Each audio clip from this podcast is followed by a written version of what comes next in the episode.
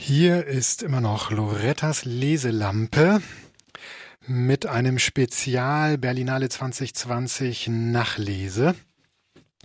Und ähm, nun geht es um Filme oder in diesem Blog jetzt um Filme, ähm, die sich mit äh, Arbeitswelt äh, stärker auseinandersetzen.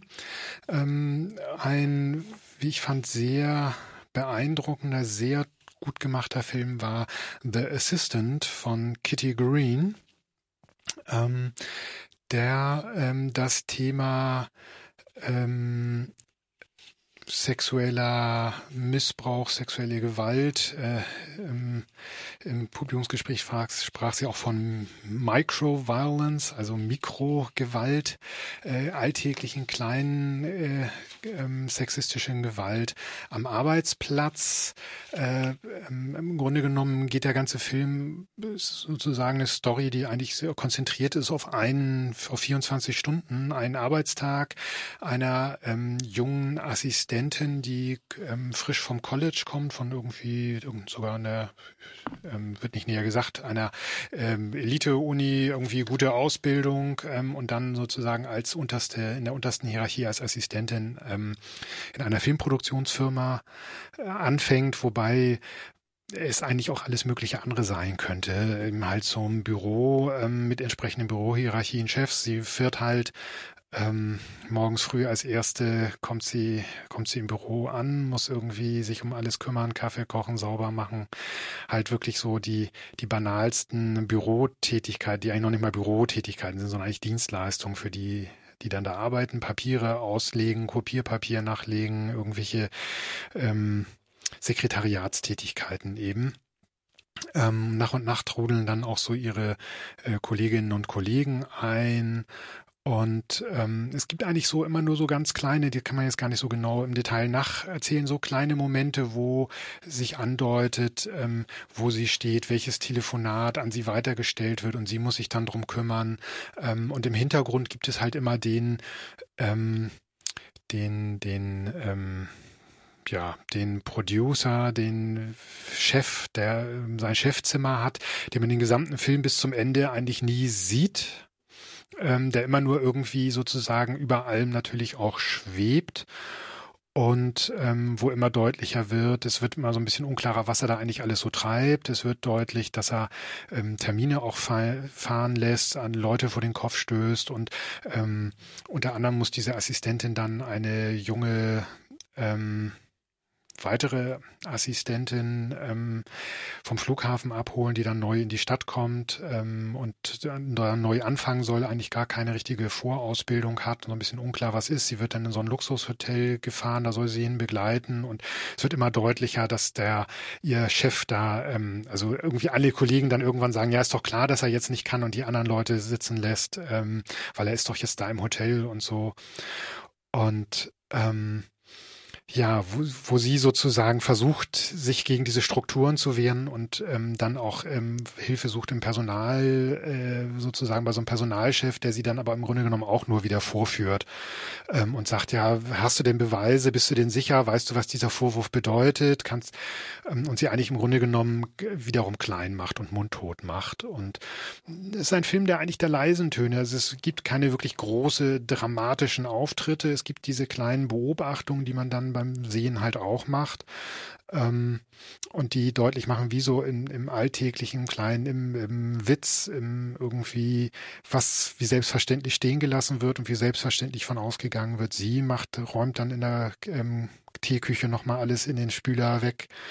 Ähm, wie so Hierarchien aufgebaut sind und wie solche Hierarchien eben auch geschlechtlich normiert aufgebaut sind. Ähm, ein Spielfilm, der äh, Kitty Green kommt eigentlich auch vom Dokumentarfilm.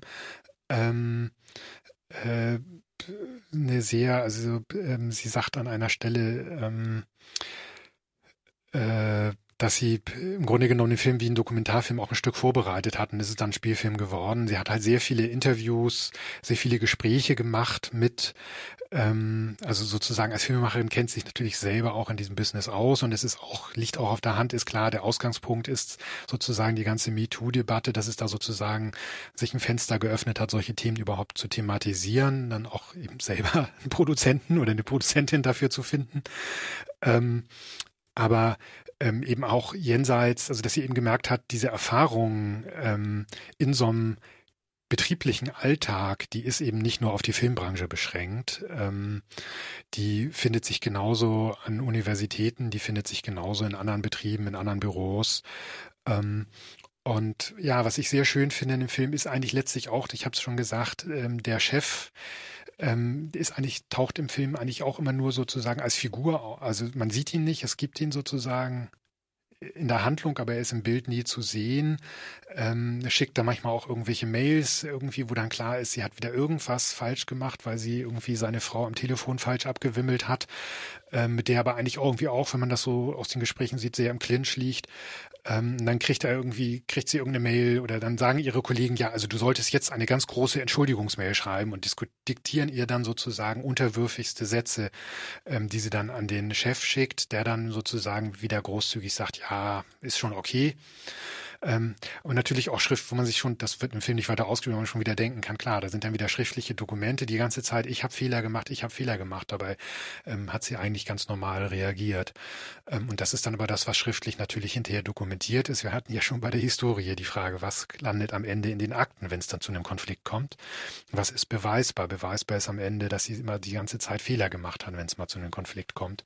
Ähm, und äh, ich fände es halt gut, um da nochmal drauf zurückzukommen, ähm, dass dieser Chef eben, dass es sozusagen nicht auf die Dämonisierung eines Chefs hinausläuft, der ist eben letzten Endes im Hintergrund ist eben die eigentlich die unbekannte Figur, ähm, sondern dass es um dieses System geht, um dieses ähm, Gefüge in einem Betrieb, an dem letzten Endes alle irgendwie mitmachen, ob sie es nun gut oder schlecht finden, ähm, weil sie sich einfügen, weil sie sich als Einzelne dem gegenüber auch ein Stück ohnmächtig fühlen und sie selber letzten Endes auch ein Stück, ähm, wenn man so will, Mittäterin ist oder mit Trägerin dieses Systems ist, indem sie ähm, ähm, sich natürlich dann auch wieder nach diesem einen Versuch, was ähm, anzumerken, wieder fügt und am Ende des Tages letzten Endes ähm, als letzte die, die letzten Lichter ausmacht und ähm, ja für sich sozusagen nach Hause geht und ähm, klar ist ja, die hat halt die Alternative in diesem System irgendwie zu arbeiten und zu versuchen, irgendwie weiterzukommen oder damit zu brechen und dann aber eben auch draußen zu sein. Ähm, The Assistant von Kitty Green, ähm, eine wirklich starke Empfehlung als Film. Äh, eine ganz andere, ähm, nicht minder differenzierte Betrachtung ähm, äh, von Alltagssituationen, Alltagsleben und Altersungerechtigkeiten und letzten Endes auch ähm, eben genau Klassenungerechtigkeiten ist der argentinische Film A Common Crime von Francisco Marquez. Ähm, ebenfalls ein Spielfilm, der aber auch sehr realistische Szenen hat, wo sozusagen auch eigentlich vieles fast dokumentarisch gedreht ist und äh, teilweise auch ähm, Laiendarsteller mit integriert worden sind.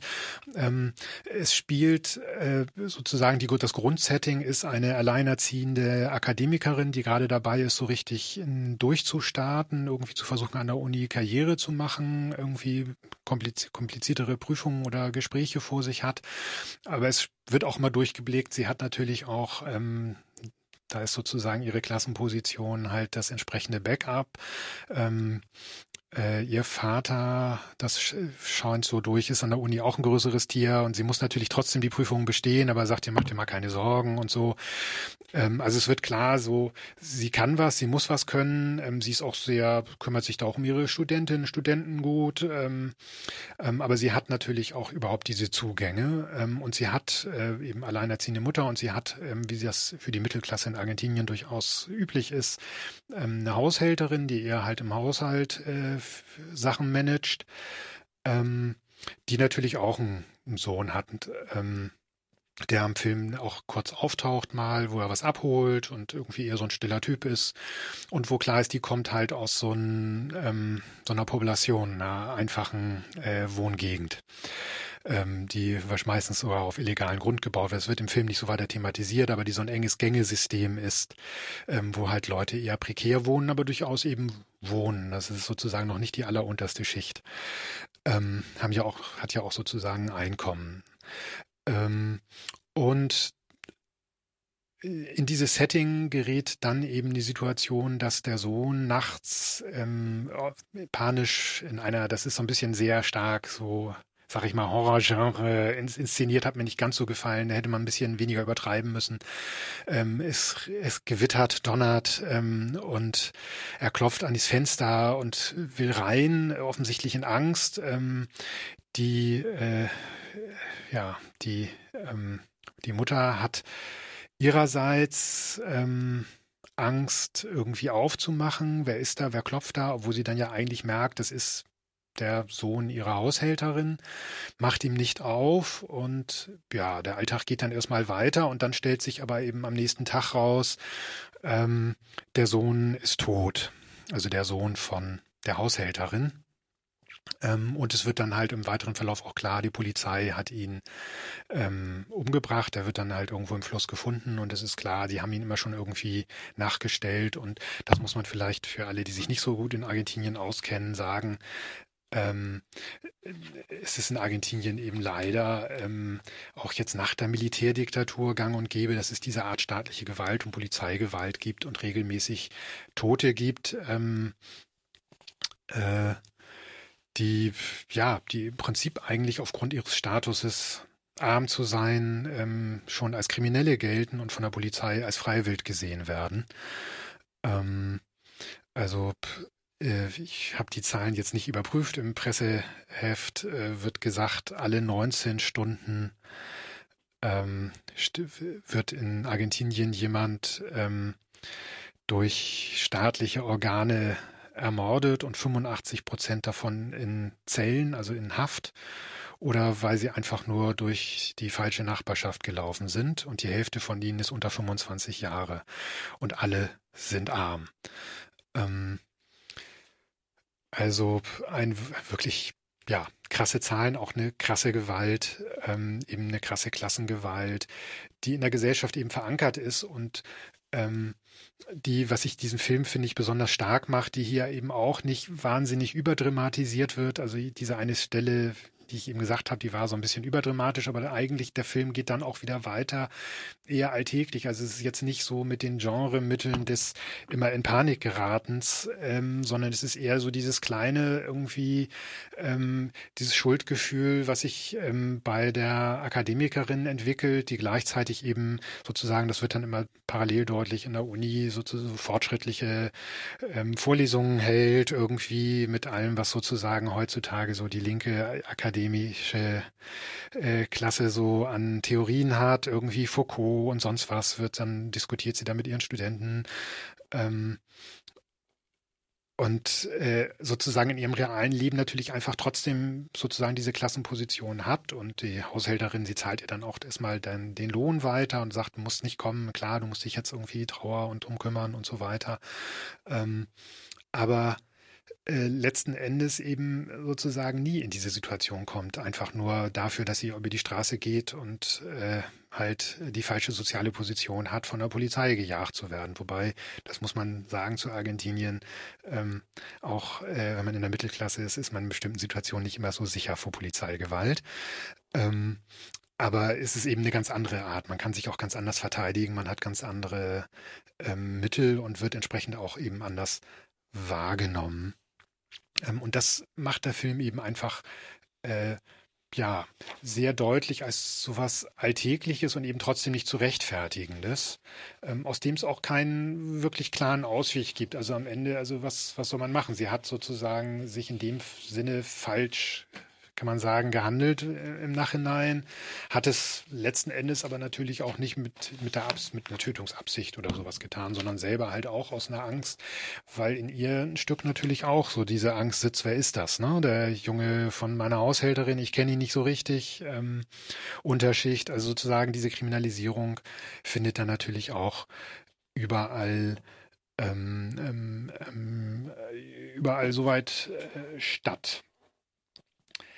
Also, A Common Crime äh, und Crimen Commun eigentlich. Ich habe hier gerade vor mir das englischsprachige Presseheft, also ein spanischsprachiger Film natürlich um Crimen Commun von Francisco Marquez. Ähm, und es ist zu hoffen, dass da auch in deutsche Kinos kommt. Äh, auf der, in der Berlinale lief er eben auf der Panoramasektion. Und ich denke, es ist äh, Zeit, jetzt mal wieder ein Stück Musik zu spielen.